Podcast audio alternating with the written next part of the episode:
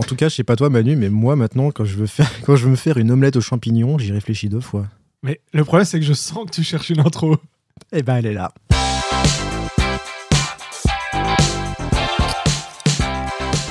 Et bonjour à toutes et à tous et bienvenue dans un nouvel épisode de La Grange. Salut Manu Salut à tous, ciao Serge. Ouais, comment ça va Ça va bien toi On parlait d'omelette aux champignons parce que franchement maintenant le sujet qu'on va parler va être assez euh, champignonneux et puis euh, va en fait raffoler euh, tous les mycologues et toutes les mycologues de la Terre. Ah, ça s'appelle comme ça La mycologie, ouais, je crois. Mycologie, en fait, c'est la, la passion ou l'étude, en fait, des champignons, des mycoses et autres parasites, etc., liés aux champignons. Je crois qu'il y a un truc comme ça. Mais on va pas faire une euh, émission de science, puisqu'on est toujours sur le podcast, une émission qui vous fait, qui vous parle de cinéma, de séries télé, voire de pop culture. Maintenant, on va essayer de s'étendre un petit peu. En tout cas, tout ce qui nous fait envie, des choses sur lesquelles euh, Manu et moi, on a envie de réagir, on a envie de vous faire partager. Et euh, aujourd'hui, eh ben, ça va être plutôt un épisode série télé. Donc, je, je rappelle vite fait que La Grange est toujours disponible sur tous les agrégateurs de podcasts.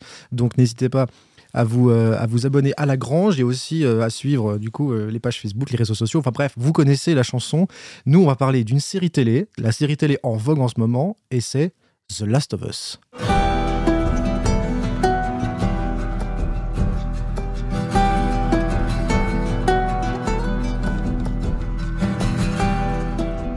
Et s'il y a bien un jeu qui a su marquer la génération de consoles PS4, c'est bien sûr The Last of Us du studio Naughty Dog. Alors euh, Manu, est-ce que toi déjà, euh, les jeux Naughty Dog, euh, les jeux The Last of Us, est-ce que tu les as fait Euh, non, The Last of Us, non. Alors je l'ai à la maison en plus, le 2, sur Ouais. PS4. Et euh, mais je l'ai depuis récemment et euh, non, en fait, j'ai jamais joué. T'as jamais joué Et du Non. coup, après la, la vision de la série, déjà, est-ce que t'as envie de, de À te fond, plonger? ouais, ouais, ouais, ça, ça moi, c'est ça pareil. bien motivé quand même. C'est bien motivé, ouais. Ça Moi, c'est pareil, j'en ai fait aucun, ou alors j'ai dû commencer peut-être la première heure du premier The Last of Us, mais et du coup, alors plus, plus du tout, et j'ai même pas suivi en fait un peu l'histoire, donc du coup, ce qui fait que quand j'ai découvert la série, en fait, ben, j'ai été spoilé sur rien, en fait, je l'ai vraiment découvert du. du, euh, donc, euh, du. Avec un œil- un œil vierge. Avec un œil, vi- avec un œil vierge, exactement. Donc, euh, alors pour vous rappeler un petit peu, voilà que, alors donc on parle bien sûr de la série The Last of Us sur HBO, donc qui est une adaptation du jeu vidéo The Last of Us. Donc il y a eu deux volets sur PlayStation 4, euh, réalisé PlayStation 3 même. euh, PlayStation 3. Oui, oui, t'as raison. premier. Oui, oui, oui. Après ils ont fait un remaster sur, ouais, t'as raison, sur PlayStation. Ouais, ouais, t'as, t'as raison. Donc euh, c'est bien sûr le petit bébé des studios de Naughty Dog qui ont d'abord été connus à l'époque pour Crash Bandicoot, la saga des, des Crash Bandicoot, après la saga des Jack and Dexter, et ils ont eu après les gros succès comme euh, euh, la série des Uncharted en fait, qui a un petit peu Ouais. remis au goût du jour le modèle de action-aventure un peu la Tomb Raider, parce que euh, depuis Tomb Raider de la PlayStation 2, voire PlayStation 3 avant, mais early PlayStation 3, il n'y a pas eu vraiment beaucoup de de jeux d'aventure. Donc ils sont fait connaître comme ça. Enfin ils sont fait re- reconnaître comme ça du coup avec euh, Uncharted. Et puis du coup ils en ont fait au moins quatre épisodes. Euh, quatre épisodes qui ont connu euh, un succès euh, fulgurant hein, franchement euh, les Uncharted. Alors euh, du coup ça leur a fait rapporter en gros pas mal de pognon. Et euh, ça a un petit peu donné euh, le- le- la latitude en fait pour euh, imaginer euh, des projets beaucoup plus ambitieux en tout cas à la pointe, euh, toujours plus à la pointe techniquement, repousser, le côté technique, mais aussi aborder des thèmes plus matures, plus forts, plus sombres et plus adultes. Et c'est ce qu'on va voir du coup dans, c'est ce qui a donné The Last of Us et The Last of Us Part 2. Donc euh, on je vais faire rapidement le pitch et puis après on va aller dans le vif du sujet de ce qu'on a pensé euh, de la série télé surtout, vu qu'on n'a pas joué au jeu, bon, on va pas comparer avec le jeu, mais on va essayer de dire en gros, nous en tant qu'avec un œil de passionnés de cinéma, de série télé, en gros, qu'est-ce qu'on en a pensé et comment on s'est laissé embarquer ou pas dans, dans, bah, dans ce film, enfin dans cette série télé.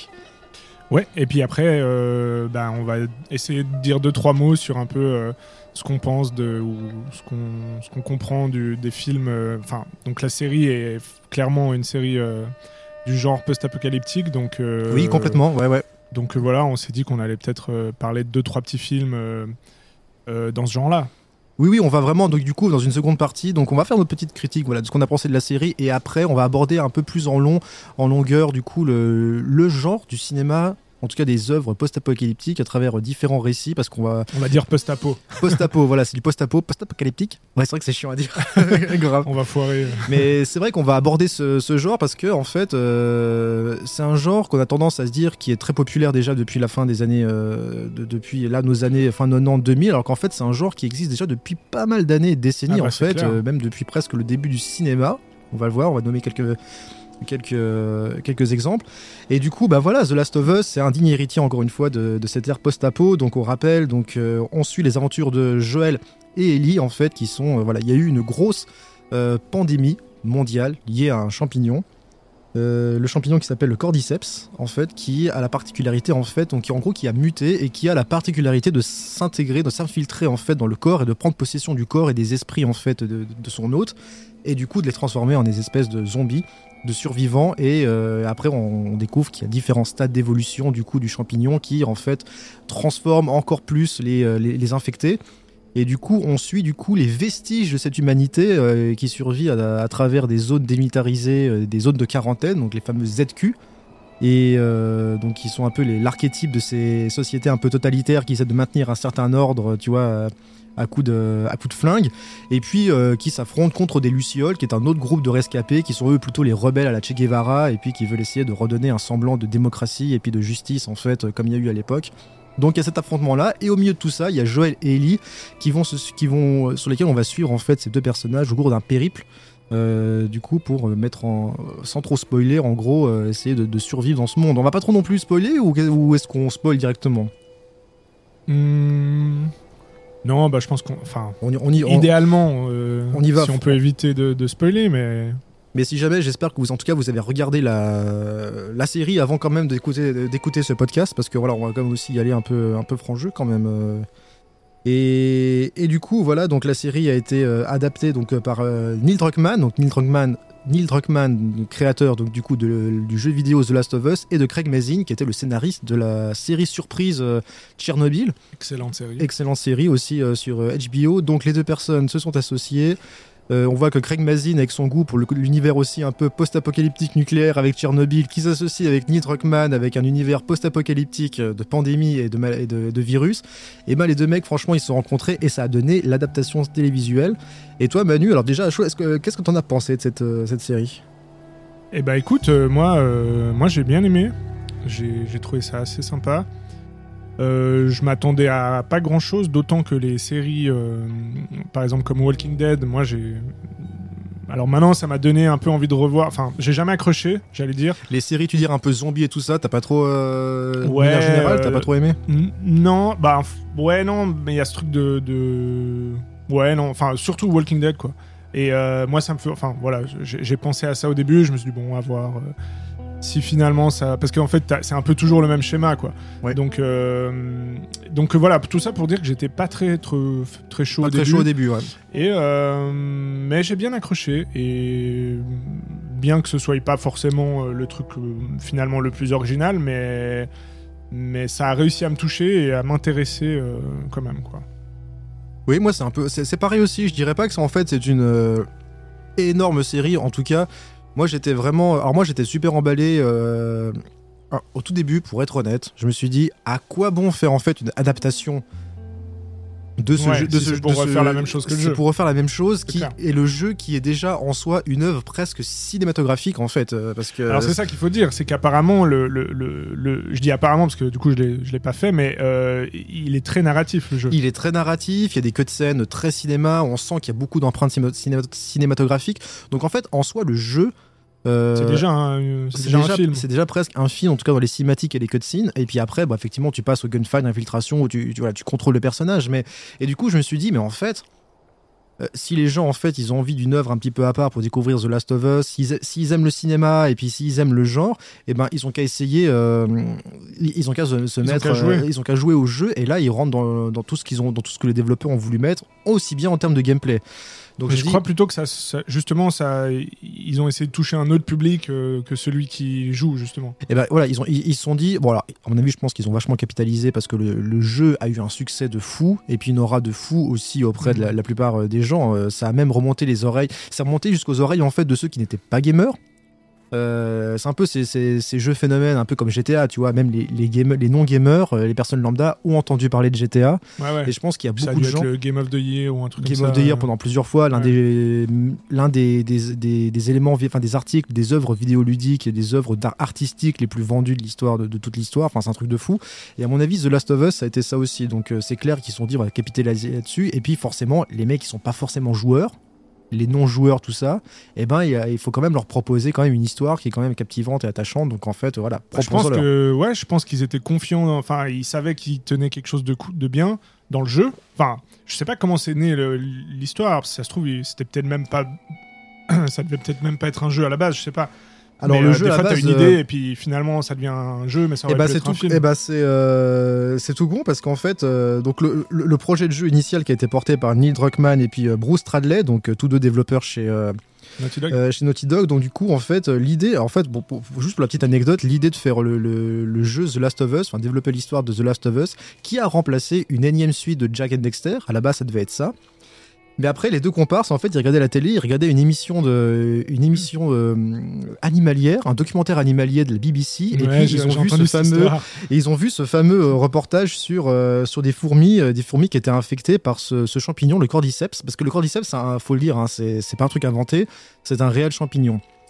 Le seul truc que la série a porté et qu'on voit déjà et qu'on qu'on est- qui- que l'un des personnages exprime au début de la série, dans, au tout début de- du premier épisode, dans cette interview télé, où il dit Imaginez que ce champignon comme le cordyceps, qui, a, l'un- qui, a- qui infecte les gens, imagi- qui infecte les, les organismes, les, les végétaux ou animaux, imaginez qu'il mute.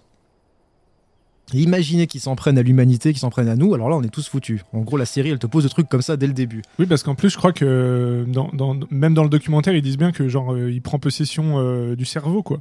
En fait, le ce, ce, ce- Voilà, c'est même, pas une- c'est même pas une maladie ou un virus qui, champignon. qui te- qui te tue. Il te prend, t'es plus toi, il te prend le cerveau, Mais il te je sais pas si t'as contrôle. vu la vidéo, et dans la vidéo, on voit bien, c'est assez marrant, ça dure 4 minutes, c'est trouvable sur YouTube.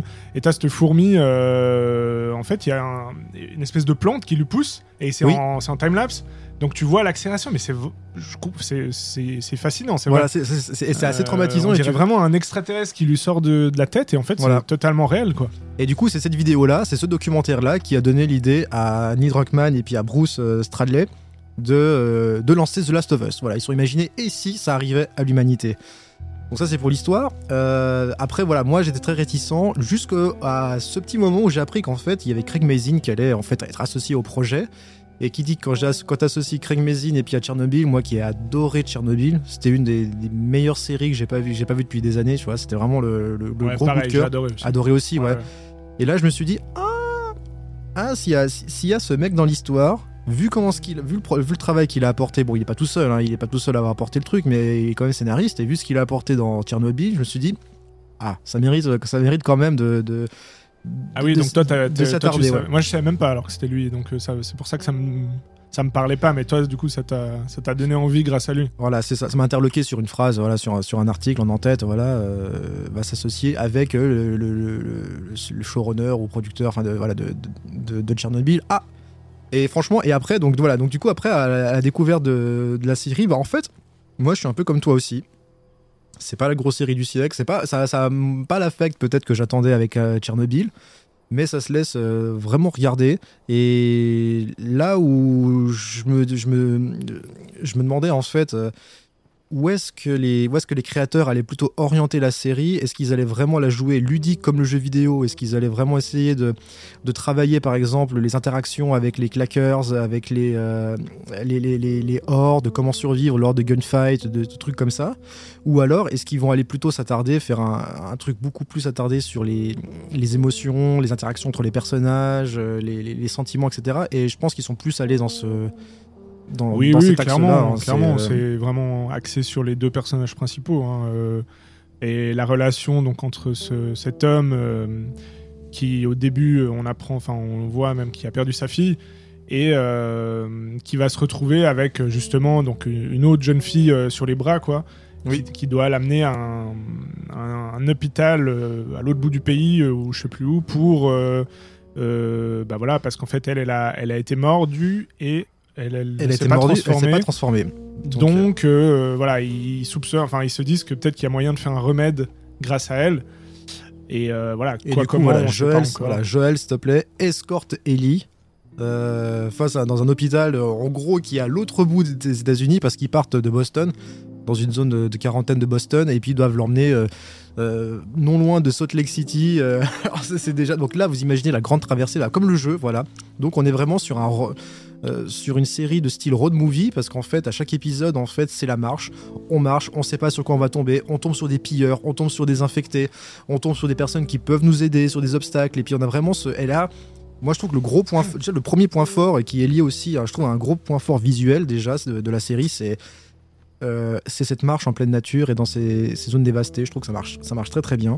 Ouais et... moi j'aime bien aussi toute cette partie. Il y a beaucoup de parties dans la nature marché qui... contemplatif quoi c'est euh... c'est ça. Et qui du coup euh, qui euh, comment dire qui est un peu plus original puisque d'habitude c'est vrai que ce genre de film euh, c'est plus par exemple même les zombies etc c'est très urbain en général. C'est très urbain et le truc moi qui m'avait fait un peu peur au début dans le premier épisode je me suis dit ah putain j'espère que ça va pas s'éterniser dans des, des phases interminables de dialogue de règlement de compte dans, les, dans, dans la ZQ tu vois enfermer tout ça. Ouais. et non à la fin de l'épisode T'as ce plan juste magnifique, tu vois, où la caméra s'élève avec la musique des années 80 qui suggère en fait qu'il va y avoir un danger. Ça, on vous laissera voir dans l'épisode, en gros, quels sont les codes musicaux liés euh, à ce qui peut arriver dans le monde. La caméra qui s'élève, il pleut avec les, les, ruines au loin, et puis on voit euh, Joël et Ellie en fait euh, partir à la marche. Et tu dis, ah bon, en fait là, l'aventure va commencer. Ouais. Et, et c'est ça qui est génial, quoi. C'est, euh, je me suis dit, ah, on va sortir des ZQ, donc on... Et moi, ce que j'avais peur, c'est que ça rejoigne un petit peu ce, ces genres de, de séries carcérales, tu vois. Moi ce que j'aime. Moi, j'aime pas. Ah, ouais. ouais, les séries carcérales, j'aime pas parce qu'on est enfermé toujours des règlements de compte, de cours de récré, tu vois. Et ouais, ouais, des espèces de huis clos. Euh... De huis clos. Euh, ah, t'as fait ci, t'as fait ça. Non, alors là, c'est pas du tout ça. Et c'est pas du tout ça. Au contraire, quoi. Mais c'est vrai qu'il y a l'image est jolie. Je sais pas, il y a un truc euh, qui le rythme aussi est assez lent finalement. Et Oui. euh, il, il prend, le... enfin, la série prend son temps. Et voilà, c'est pas, c'est bien. Moi, je trouve cool euh, ce rythme-là. Je l'aime bien. Il n'y a pas forcément besoin d'action. Il y en a pas tant que ça finalement, mais quand elle cas, est là, elle est, elle est bien là. Tu vois, il y a des bonnes scènes. Moi, je trouve euh, assez marquantes quand même, dont Oui. une où il y a euh, un trou euh, qui se fait, enfin, qui est des, des espèces de, ben, des infectés qui sortent du sol. Ah oui, oui, oui, Euh, quand une ils bonne dans- scène d'horreur euh, tout d'un coup là d'action Ils horreur. sortent tous en horde. En fait, ce qu'il y a, c'est qu'il y a un peu, il y a un peu de tout à boire, à manger pour tout le monde. En fait, c'est que euh, tu voulais ta petite séquence avec une horde, et ben en fait, elle sort. Voilà, cette scène, elle sort de terre, et puis t'as la horde, plus les gros là qui viennent, euh, Ouais, ouais, les, y a- les- les tout boss là, ceux qui sont Ouais, au stade ultime. euh, pff, alors là, tu te dis, Mais ah je me demande à quel point, enfin, c'est vrai qu'on on n'est pas très professionnel parce qu'on n'a pas joué au jeu, du coup on joué peut pas jeu, très comparer, mais on peut pas vraiment comparer, mais euh, autant je pense que euh, donc on disait c'est pas non plus la, c'est pas le truc le plus original que j'ai vu non plus, c'est vrai. Je pense qu'en jeu par contre, pour le coup, puisqu'apparemment la série est quand même assez proche du jeu, puisque ben on n'est pas au cinéma, on est en train de jouer. euh, je pense qu'il y a un côté bien plus inédit quand même. Je- J'imagine de se dire ah ouais bah là je suis devant un- quelque chose que j'ai jamais joué avant. J'ai jamais vu ça un tel niveau de je pense en termes de narration. Parce Oui, oui. que euh, voilà j'imagine que le, la- le jeu a le même rythme et à peu près le même style quand même. Eh ben, le jeu, le jeu, tu l'abordes aussi comme ça en, en- en marchant et puis en explorant. Et puis après tu peux te faire surprendre parce que euh, d'un coup tu marches avec euh, euh, Joël et Ellie marchent et puis d'un coup t'as un mec hop qui arrive qui déboule là vous êtes qui? Voilà euh, asseyez-vous. Puis après Ouais. là tu prends le choix et c'est gunfight ou pas. La scène contre les à la claqueurs Red Dead un peu. À la Red. Dead oui d'ailleurs bah d'ailleurs c'est marrant que tu parles de Red Dead. Bon là on digresse un peu sur le côté jeu vidéo mais quand tu vois The Last of Us partout quand tu vois quand tu commences à pouvoir euh, diriger Ellie avec un avec un cheval un petit peu dans cette nature un peu hivernale. Ça rappelle un peu. Avec cette musique. Un peu comme ça, euh, Oui, à la guitare, on est clairement dans Red Dead. Mais, et du vrai. coup, oui, ça, ça marche très bien. Alors, les scènes d'affrontement, alors, euh, elles font très jeu vidéo parce que là aussi, je pense qu'ils ont respecté euh, aussi les hiérarchies dans les, dans les infectés. Donc, en fait, il y, a des- il y a des, en gros, il y a- il y, a des degrés d'infectés. Ouais. Les, les, les infectés au stade premier, en fait, euh, c'est des mecs qui ressemblent à toi et moi et puis euh, qui sont et puis qui courent, machin. Et puis après, t'as des infectés comme les claqueurs, ceux qui sont aveugles et puis qui ont un gros champignon à la place de la tête et puis qui. qui sont juste bien dégueulasses et puis après t'as des stades encore ultimes comme le gros euh, qui sort les, ou là, c'est qui- les boss un peu comme les c'est boss un peu comme les boss, c'est ça, mais, mais je trouve que visuellement, alors pour avoir, euh, pour avoir vu quand même pas mal des images du jeu de The Last of Us, il y, a- il y a plein de trucs, mais c'est exactement ça. Les claqueurs, Ah ouais. c'est exactement ça. même une critique un peu que ça ressemble trop au jeu j'ai entendu ça euh, Alors il y a eu ça, mais aussi il y a- y eu des, des critiques. Alors à chaque fois qu'il y avait, euh, qu'il par- y avait le, que le nouvel épisode sortait, il disait Oh là là, et l'épisode qui va diviser les fans. À chaque fois, à chaque épisode, t'as eu ça. Ouh là, là c'est l'épisode qui va diviser. Et encore un, c'est l'épisode qui va diviser. Alors euh, là, c'est peut-être l'interrogation à quel point, pardon, à quel point en fait la série en fait elle est partie dans un sens ou elle est partie dans l'autre. Mais, euh, mais en tout cas, je pense qu'elle a quand même pris aussi euh, des libertés. En tout cas, elle s'est Oui, vachement appuyée sur les. Bah, bah, moi, du coup, je vais faire, la- je vais après, enfin, je vais essayer de, de jouer au jeu maintenant. Et donc euh, je verrai bien si je sais tout euh, à l'avance. Mais, euh, Mais la série, elle se laisse. après, je en pense fait, que de toute façon- sans avoir joué, elle se laisse porter, elle se laisse regarder sans problème. Franchement, je trouve que le rien que le... Oui, oui, bah plus que ça même, plus que simplement, je trouve se laisser regarder, c'est que, en fait, oui. Alors il y a un truc au moins, enfin, je trouve que c'est hyper important, bah évidemment d'être pris par les personnages et par ce que tu regardes. Donc, euh, donc là, émotionnellement, euh, c'est vraiment là qu'ils ont qu'ils ont un peu axé l'histoire et l'histoire de ce donc de ce de, de ce de ces deux qui au début euh, tout les Ah, sépare, c'est- c'est même le moteur, c'est le moteur total de la série. euh, Bah oui, mais c'est normal parce que voilà, il y a une sorte de, de, de- comment dire de contraire aussi entre eux dans le style, etc. Oui. Lui, on va apprendre qu'en fait finalement, euh, finalement en fait, il est quand même euh, c'est quelqu'un de très violent, froid, mais bon après dans le monde où il, où il est, euh, C'est cohérent avec le fait qu'en fait il a perdu, voilà, euh, il a perdu sa fille euh, dès le début et puis en fait du coup euh, il a perdu, un peu il a- il a perdu une partie de sa vie et puis il faut vivre avec ça derrière euh, parce ça. que c'est quand même pas mal passé pas mal d'années en fait entre euh, parce qu'en fait le, oui, le début de l'épisode vous plonge littéralement dans le chaos en fait donc comment c'est arrivé puis après on est plongé en gros 30 à 40 ans plus tard Euh, et puis voilà on reprend l'histoire maintenant avec bah, qu'est-ce qui s'est passé après d'où le post-apo du coup voilà Ouais. qui, est- qui, a, qui a ravagé et en fait on le sait très bien qu'il y a euh, euh, l'affection filiale euh, qui, est- qui va retrouver en fait avec, avec Ellie.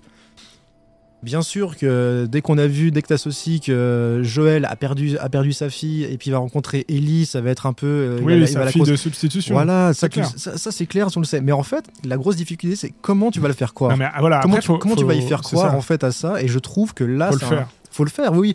Et je trouve que là, ça a été suffisamment euh, bien écrit. Je trouve que c'est quand même très bien écrit, en tout cas dans les relations. Oui, bah, Dans c'est chaque subtil, épisode- c'est assez, euh, c'est assez fin, quoi. C'est Ouais.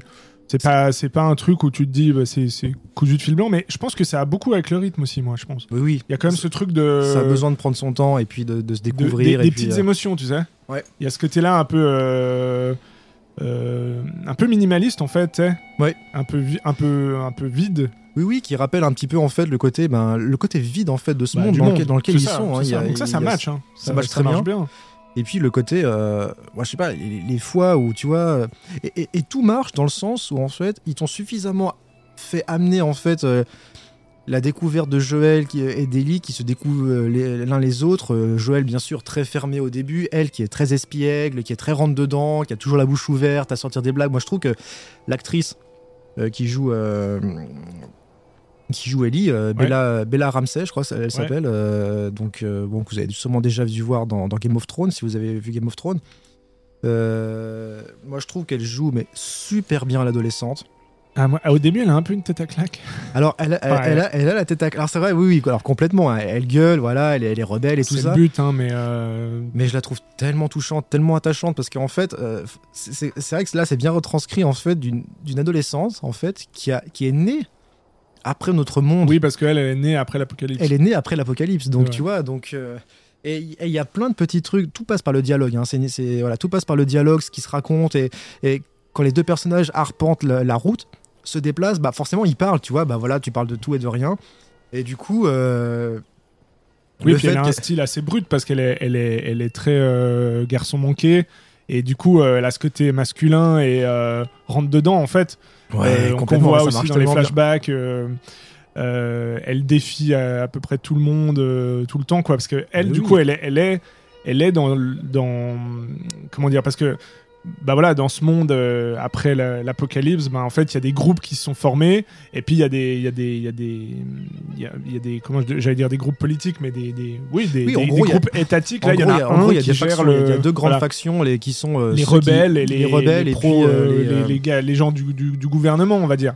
oui, qu'ils ont une euh, Enfin, du gouvernement. ont, euh, ils ont un nom, ils ont un nom d'ailleurs ceux qui La régissent Fedra. les, les- la, Ah. Fed- la Fedra, Voilà, la la Fedra, qui euh, qui eux qui doit être la fédération euh, des je sais plus quoi. euh, ouais c'est mais bon, c'est ce qui reste en fait de l'état militaire qui a été fait avant et puis ils se sont dit bon en fait si on veut que son- si qu'on s'en sorte il va falloir respecter les règles puis maintenant personne ne sort personne ne rentre enfin machin et tout puis alors du coup c'est devenu une dictature c'est ça. euh, dictature contre laquelle combat euh, les Lucioles, du coup. Et puis, euh, entre-temps, il y a encore d'autres petites factions qui, elles, sont pour leur compte, qui vivent complètement isolées. D'ailleurs, il y a cette- ce, ce village absolument what the fuck, Ouais. où tu aper- tu t'aperçois que il y a, il y a- il y a toute une, il y a toute une tribu, en fait, il y a toute une, une colonie qui vivent là, en fait, dans cette, euh, et qui vivent très bien, quoi. Ils sont Dans ces montagnes. dans ces montagnes, à utiliser, ils ont réussi à faire refonctionner le barrage, du coup, pour alimenter tout leur, tout leur petit village.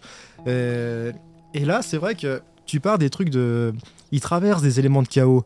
Ils traversent des villes où tout est en ruine, tu vois. Et t'as, t'as les paysages typiques post-apo euh, zombies, où t'as euh, la nature qui a repris ses droits sur les buildings euh, complètement détruits, les bagnoles euh, partout, tu vois. Et, puis, et là, t'as ce petit village, t'as l'impression qu'il ne s'est rien passé. C'est vrai. Ils- Ils, ont même un cinéma, ils ont, enfin, ils ont un ils cinéma, ont des ils ont- bars, ils ont de l'alcool.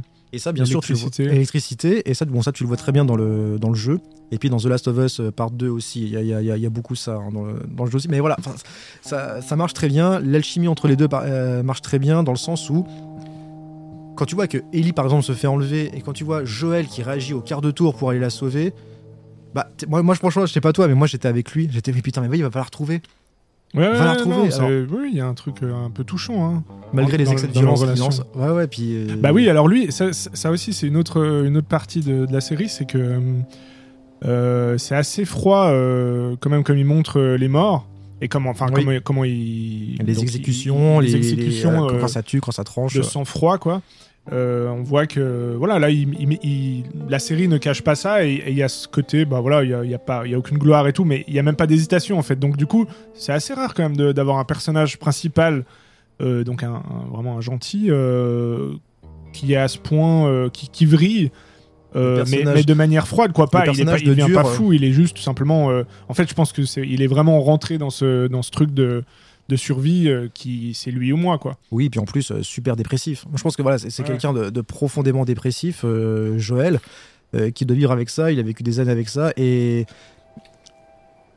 et le fait que, moi, du coup, sur la fin de la série, moi, c'est quand je t'ai Ah oui, la j'ai- versé ma petite larme, parce que franchement, moi, je trouvais du, du- du- ultra touchant, puis en même temps ultra glauque, parce que t'es confronté, en fait, en- entre. Ah, t'as de l'affection, de de la sympathie, parce que tu vois, euh, en gros, putain, Joël s'ouvre un peu. Il commence, il parle enfin de sa fille, tu vois, qu'il a, euh, qu'il a perdu. Il parle qu'il voulait en finir. euh, il parle, voilà, et puis il s'ouvre un pour une fois à, à Ellie. Et en même temps, il lui fait le, le, le plus gros mensonge, la plus grosse trahison de sa vie, quoi. Euh, et ça te laisse là-dessus, quoi. Et tu dis, mais putain. Ouais, ouais. Elle lui demande de, de- Oui, parce qu'il lui raconte quelque chose et puis bah, elle lui demande si. si- elle Jure-moi lui que demande de jurer et il jure, mais. Jure-moi que ça s'est passé il ment, exactement donc, euh, comme tu me l'as dit. Ouais. Oui, je te le jure. Ouais, ouais. Et il y a un moment de blanc, évidemment, sur elle, tu vois. Elle a capté. Est-ce qu'elle sait ou pas ce qui s'est vraiment passé? Puis elle le teste en lui posant la question. Et puis du coup, tu es, resté là-dessus. Et en même temps, voilà, il lui dit à, il lui dit à Ellie écoute, en gros, t'es- t'es- t'es- tu, tu vois, je voulais en finir. Et toi, t'es la personne qui m'a empêché d'en finir. Ouais, ouais. Du coup, elle a une nouvelle responsabilité euh, en plus d'être euh, potentiellement un remède. Ouais. Maintenant, elle est aussi, elle devient aussi, ben, en fait, Un la raison de vivre euh, à, euh, à- à ce gars, quoi, à Joël. ce Donc, qui l'a euh, complètement aussi vrillé. Et ce qui a complètement changé. Et ce qui a- et c'est ce qui l'a c'est ce qui l'a motivé dans, son, dans ce dernier acte, euh, dans cet épisode final, euh, très, très controversé du coup. Euh, parce qu'on sent que voilà, il a, il a agi par. Donc euh, de la première saison, parce qu'il y aura une saison 2. Il y aura une saison 2, oui, oui, parce que là, on- la fin de la première saison, ça vous laisse sur, euh, bah, du coup, sur, euh, une- en, en suspension comme ça, sur mes putains. Ouais. Quand la vérité va se savoir, ça va péter. Et ceux qui ont joué au jeu, vous savez comment ça se passe, euh, comment évolue.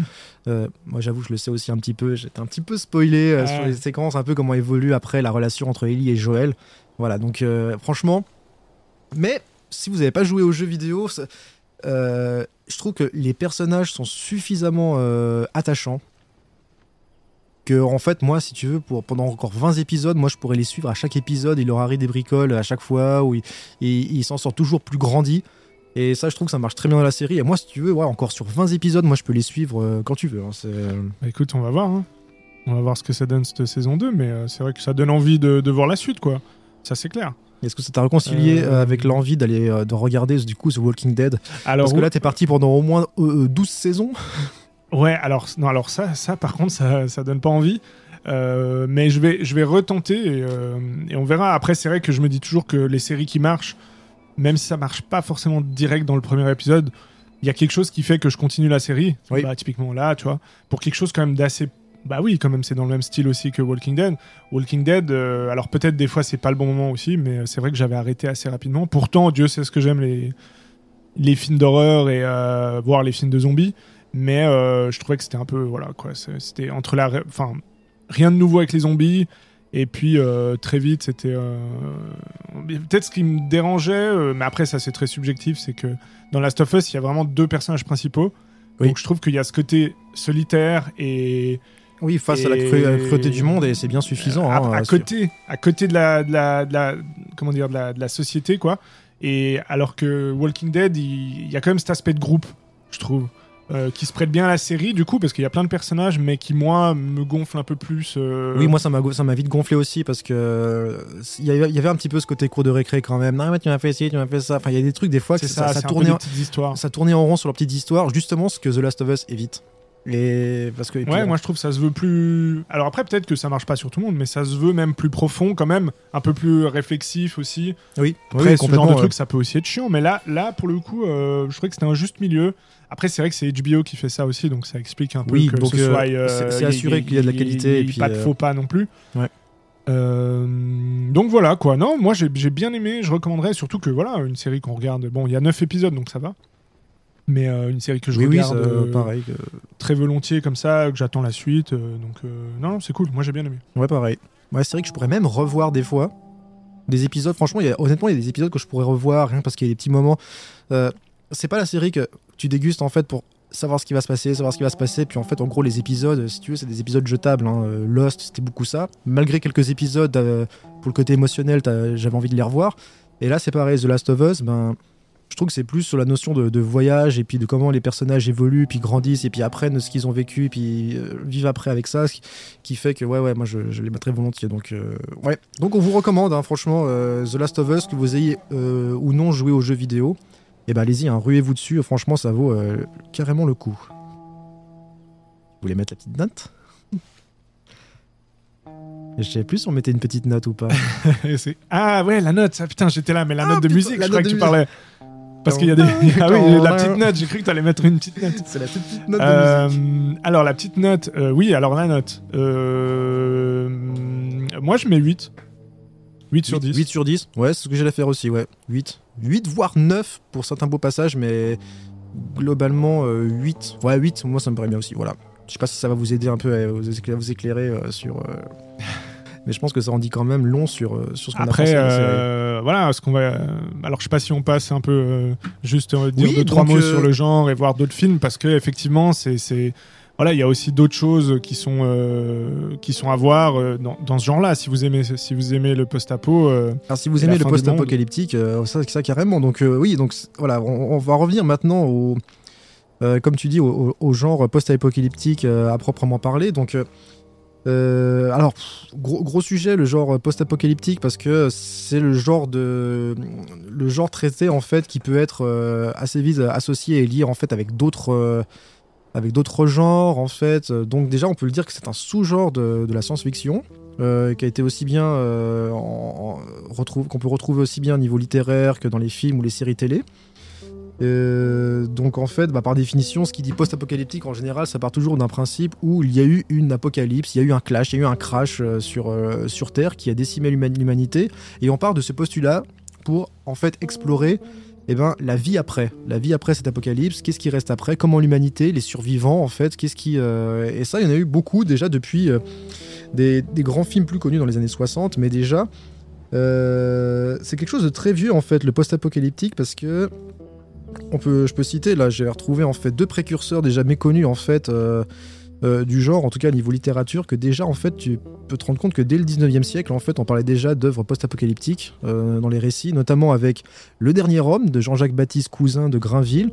Euh, donc c'est un- une œuvre parue en 1805, donc ça date déjà. Euh, donc c'est un poème en prose racontant la vie donc euh, d'Omegret, un, ultime survivant de l'humanité sur une terre stérile et mourante, voilà, inspiré du paradis perdu de Milton. Donc là voilà, le mec dernier survivant de l'humanité, donc là on est clairement sur du genre euh, post-apocalyptique. Et aussi on a les écrits de Louis-Sébastien Mercier, donc avec deux œuvres comme 2000 euh, 2440 Rêve s'il n'en fut jamais, donc ça c'est carrément sorti en 1771. et qui traite, qui, dépeint en fait un avenir un peu lointain. Sur, Terre et puis qui dépeint aussi une vision utopique d'une société en fait dans un avenir lointain. Donc en fait, dès, dès même le, fin du 18e et 19e siècle, en fait, il y a déjà des gens qui, qui s'imaginent qu'est-ce que peut être la vie après une apocalypse. Et puis après, bah, du coup, en termes d'œuvres, euh, on peut citer déjà après les plus grands qui ont beaucoup plus popularisé le genre avec des, bah, des écrits de H.G. Wells, par exemple, avec euh, La machine à remonter le temps. Et puis, euh, et puis aussi La guerre des mondes. Donc voilà, ça c'est vraiment les deux œuvres, deux, deux grosses œuvres en fait qu'on peut citer. où par exemple la, machine à voyager dans le temps, et ben du coup le personnage, bah, voilà, voyage dans le temps mais dans le futur plus futur, plus futur, jusqu'à en fait tomber sur euh, une humanité complètement euh, décimée. Et puis les rares survivants sont divisés en deux espèces, donc les fameux Morlocks et puis euh, les Élois, qui, les, Morlocks qui sont, je crois, au, au, centre de la Terre. Je sais plus, je, ouais, un truc comme ça. Et enfin, qui sont sous terre. Et puis, et puis la guerre des mondes. Donc du coup, cette invasion en fait de la Terre par des Martiens en fait, qui, qui veulent terraformer la Terre, qui veulent décimer la Terre. Euh, ça, euh, peut-être que les gens connaissent un peu plus parce qu'il y a eu aussi une adaptation euh, plus récente de. Il y a eu l'adaptation de Spielberg, voilà, qui il y a déjà une, une autre adaptation. Alors bon, la guerre des mondes, il y en a eu plein, il y en a eu, il y en a eu au moins 7 ou 8 hein. Dans les années 50 déjà, il y a eu une adaptation. Il y a eu le fameux canular d'Orson Welles à la radio qui a fait littéralement croire qu'en gros on était, il était, en fait, pour ceux qui connaissent pas l'histoire, le canular d'Orson Welles. Orson Welles était à lors d'une émission de radio et faisait semblant de décrire en fait ce qu'il voyait. Donc il faisait semblant de décrire euh, une invasion extraterrestre. Euh, et du coup, bah, les gens y ont cru. Et les gens y ont cru. C'était un des, des fameux canulars radiophoniques les plus connus en fait de l'histoire. Euh, sacré Orson Welles. Donc donc en gros, ça c'est pour les écrits en fait au niveau littéraire. Voilà, donc ça c'est 19e siècle. Mais après, le cinéma s'est vite emparé du genre post-apocalyptique. Euh, notamment... surtout, euh, surtout un film qui est quand même dans un des plus connus. Euh, bah, tu vas nous en parler. Un des alors oui, la planète des singes. La planète des singes, parce que alors il y a eu des films hein, déjà, même depuis les années 30 et les années 50 en fait, qui traitaient de post, post-apocalyptique et surtout de post-apocalyptique nucléaire, parce que voilà, on était en pleine guerre froide, c'était post-Hiroshima. Il faut savoir que la plupart des films en fait post-Hiroshima, post-apocalyptique en fait, bah, parlent de nucléaire en fait vu qu'on a vu cette catastrophe qui a clos la Seconde Guerre mondiale, eh ben euh, le seul, euh, l'apocalypse qu'on envisageait, c'était et si euh, ces fous lâchaient la bombe nucléaire, qu'est-ce qui se passerait? Et du coup, c'est ce qu'on apprend du coup dans la planète des singes. Alors la planète des singes, donc bah, pour vous rappeler un petit peu ce que c'est, donc on suit un équipage en fait de scientifiques qui voyagent à travers l'espace et le temps dans un vaisseau spatial et donc mené par Taylor, incarné par Charlton Heston, et du coup, euh, en gros, bah, plus, plus ils avancent dans, le, dans l'espace, plus ils avancent dans le temps. Donc en fait, les années, les années s'écoulent beaucoup plus vite qu'elles ne s'écoulent sur Terre. Et euh, après, il y a eu un problème qui se passe sur leur vaisseau et puis qui les force du coup à s'écraser sur une planète, une planète, euh, une planète inconnue et puis désertique. Et, les, et puis les survivants en fait sont contraints de trouver un environnement plus favorable pour, pour survivre parce qu'ils atterrissent littéralement dans le désert. Donc ils marchent à travers le désert ils rencontrent une oasis, et là, la, grosse surprise, et ce qui fait le gros truc du film, c'est qu'en fait, ils tombent sur une race d'humains primitifs et muets, qui se nourrissent en gros un peu des chasseurs-cueilleurs, et qui se font en fait attaquer, pourchasser et persécuter par les singes, des, singes à cheval, euh, des singes euh, bah, habillés avec des fusils et qui parlent et qui se prennent en photo euh, sur leur trophée de chasse. Et puis alors là, c'est. Qui ont pris la place de l'humain, quoi. Qui ont pris la place de l'humain. Et puis du coup, c'est un véritable un véritable monde à l'envers. D'ailleurs, Taylor, il, le dit dans le film, c'est que, comment ce monde à l'envers a-t-il pu arriver Ou du coup, ils, ils, emprisonnent Taylor, euh, puis ils voient. Euh, enfin, pour les singes, eux, Taylor, c'est le, premier humain à parler. Et du coup, il y a toute une réflexion qui se passe. Est-ce que c'est le chaînon manquant entre le singe et l'homme? Parce que la société euh, des singes a établi qu'en fait, bah voilà, le singe descend du singe premier, voilà, qui a apporté, voilà, il y, a tout un truc, une réflexion religieuse dessus. Et puis, euh, donc.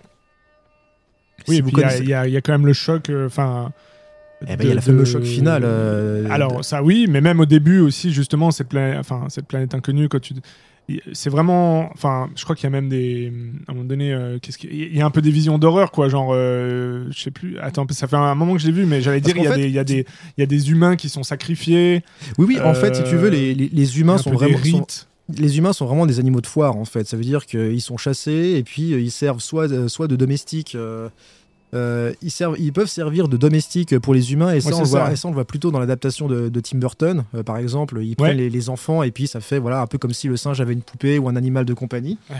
Euh, mais aussi il y a en fait ce qu'il y a c'est qu'ils ont transposé la société humaine avec toutes ces strates donc politiques religieux scientifiques euh, pour euh, voilà pour euh, et puis il y a une espèce de, de procès en fait qui se fait sur Taylor pour savoir en fait si euh, en gros si en gros il a une âme et s'il a été euh, touché par le doigt en gros de Dieu mais pour les singes et puis on a une espèce de remake de- du procès de Valladolid sur euh, sur le, procès sur ces Indiens et pour ce, débat en fait entre entre conquistadors pour savoir en fait si l'humain avait une âme- enfin si les, Indiens avaient une âme ou pas. Et, et ça ça arrive à Taylor quoi. Donc Oui, puis alors, alors même si c'est un vieux film, bon, on pourrait spoiler, mais euh, pourquoi Ah, c'est un film Ah, bah, post-apocalyptique Il y a l'énorme reveal de la Euh, fin. Alors, si vous n'avez pas vu le film, euh, voyez-le avant, avant ce reveal, mais Voilà, c'est qu'en fait, la planète sur laquelle ils ont atterri, bah, c'est la Terre. Et, euh, C'est la Terre. Et ils le découvrent dans une scène culte de fin où ils tombent des nus devant quelque chose sur une plage. Et, et il hurle. contre champ, et on il voit que qu'il y a donc la statue de la liberté enfouie sous le sable, en ruine, voilà. en et- ruine. Donc euh, voilà, on découvre que c'est en fait euh, notre planète, quoi. Voilà, c'est- cette planète, c'est la Terre, voilà. Ah, je vous maudis, ah, ils l'ont fait sauter, c'est fou. Donc, ils l'ont vraiment. Voilà, en gros, ils l'ont vraiment fait sauter, cette bombe. Donc, euh, voilà, il y a eu cet apocalypse nucléaire. Et, et c'est là qu'on peut. Une des meilleures fins, moi j'avais Une des meilleures- marqué. des- Je, je le savais pas. hein. Bon, du coup, c'est pour ça que on a spoilé, mais, Ouais, on a spoilé, mais- mais voilà. il, faut Si en parler donc mais, mais c'est vrai que là et, et là on disait que c'était un peu un des bien sûr c'est pas le premier film post-apo mais c'est vraiment un des vraiment plus populaires parce qu'il a vraiment posé de manière frontale et puis il a vraiment laissé un souvenir impérissable chez le public Euh, euh, et déjà rien que dans ce premier film on peut voir euh, déjà ce que tente de faire euh, le genre à savoir en gros dans un avenir lointain on, repale, on, revient un petit peu sur les et sur les manquements que- qu'ont fait les humains à l'époque.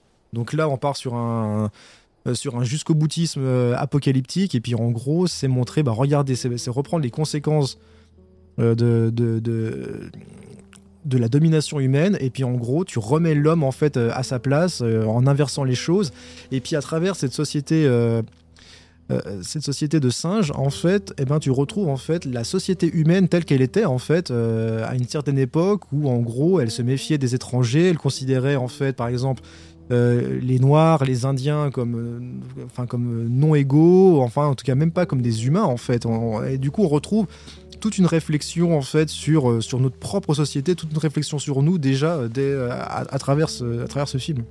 Alors c'est ça aussi le, le genre euh, se veut comme ça. Le post-apo, c'est aussi justement une manière de ben, d'expliquer notre monde au travers de- de- d'un film dans le futur, quoi. En, Mais- le, en le poussant vraiment dans les... euh, Mais souvent, ça reflète, euh, voilà, ça reflète un peu notre réalité, en, enfin, ou, ou une possibilité de notre réalité, quoi. Et, et pour le coup, alors, la planète des singes, c'est vrai qu'il est peut-être un, un petit peu différent parce qu'il y a moins quand même ce côté, euh, moi je trouve survivaliste. euh, Oui.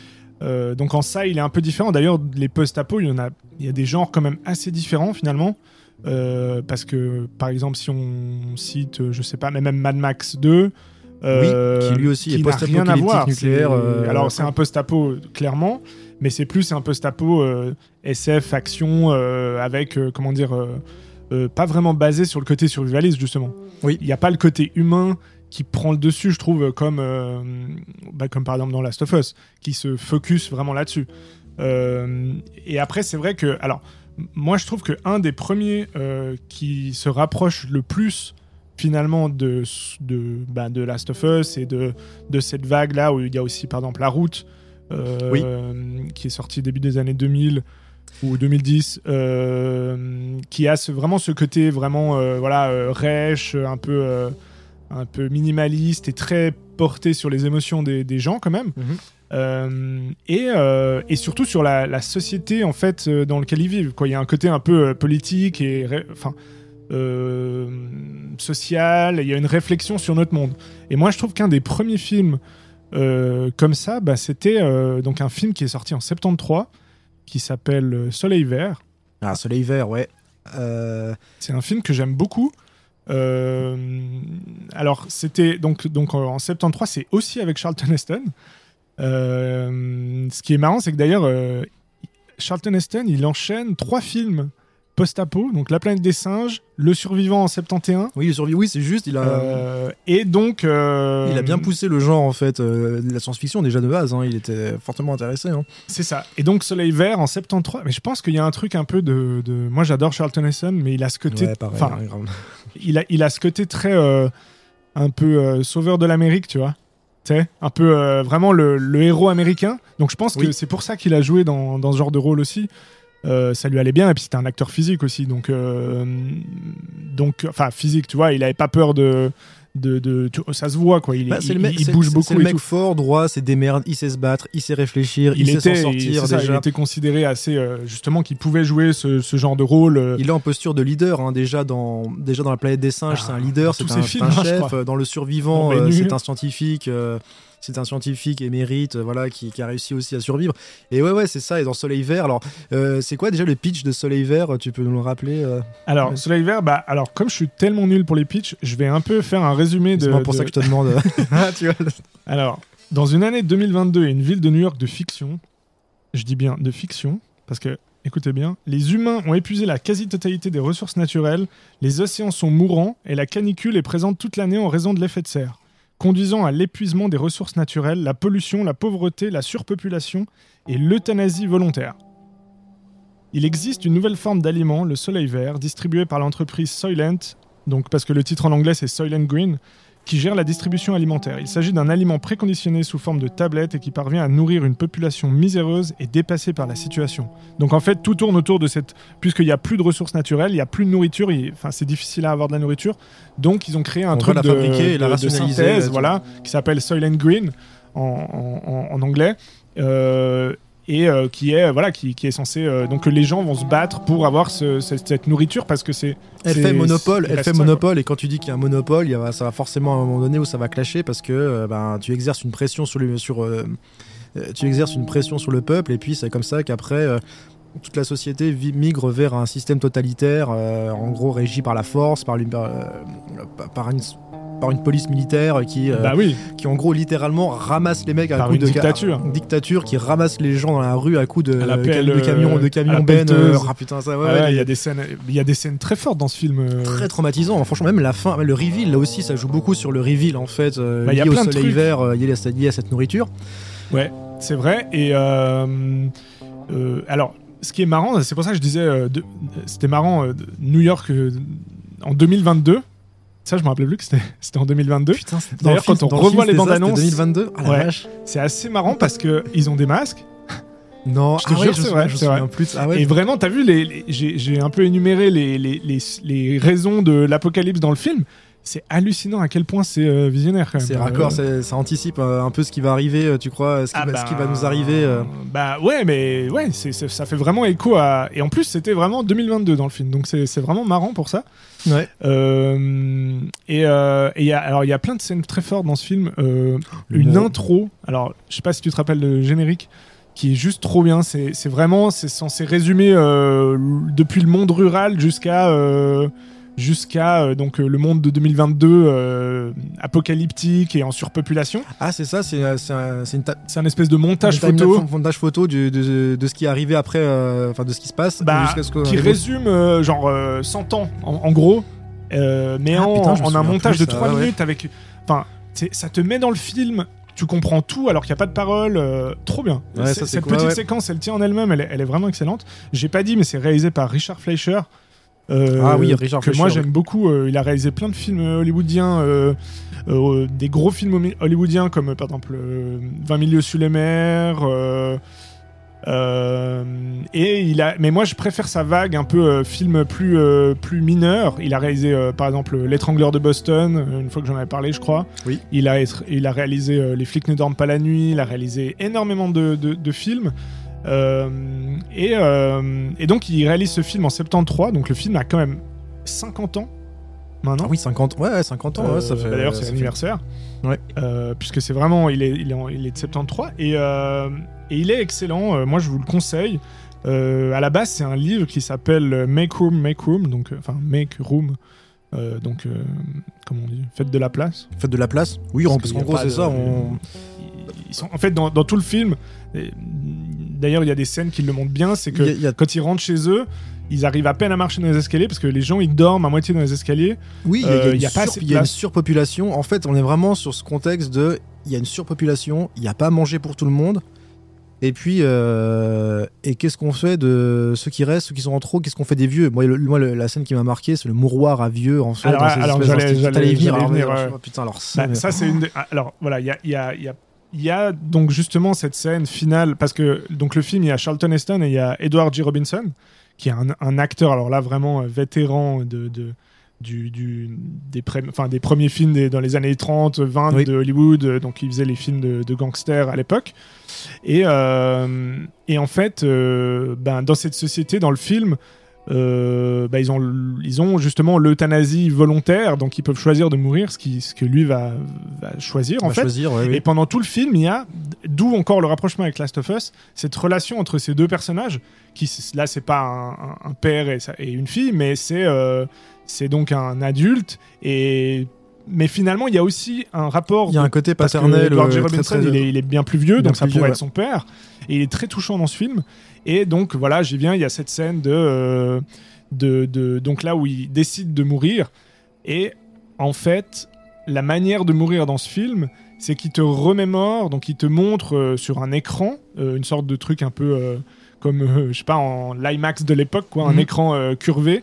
Euh, qui, qui montre des images donc euh, sur de la belle musique classique, des, des images de la nature et de tout ce que le monde a perdu et a perdu, et tu, a tu oublié. pars dans une vision un peu fantasmée, un, un peu comme un rêve en fait. Tu partais un peu comme dans un rêve et puis euh, oh, et en même temps, mais tellement glauque parce que moi il y a ce genre de truc qui me fait qui me fait vachement flipper dans ce dans, dans ce genre de scène, c'est que tout, tout est euh, sous forme, tout est euh, organisé, ritualisé, tu vois. T'as la première étape, bonjour, viens nous suivre, tu sais. Moi déjà, moi ça m'inquiète déjà. Tu Ouais. vois, quand on m'emmène dans un endroit et qu'est-ce qu'il dit, mais putain, qu'est-ce qui va se passer? C'est un peu cette scène Oui, dans. c'est très euh, rationalisé. euh, euh, c'est normal, quoi. C'est- normal, c'est- comme si euh, c'est comme si la nana ou le mec et tout au guichet du cinéma, oui par ici monsieur s'il vous plaît, voilà, voilà, voilà, c'est parti pour la séance, sauf que les mecs ils meurent littéralement. Eh, ouais, moi ça m'a complètement mais traumatisé cette scène.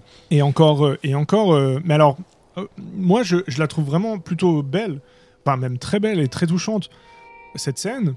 Et, oui mais c'est euh, c'est justement c'est la, c'est mis en opposition en fait, c'est la, Oui, oui. la réalité de ce qui se passe face à la beauté de la scène. mais je trouve que tu vas quand même- quoi. Alors, pour moi, c'est plus. Enfin, il y a vraiment ce côté. euh, c'est plus.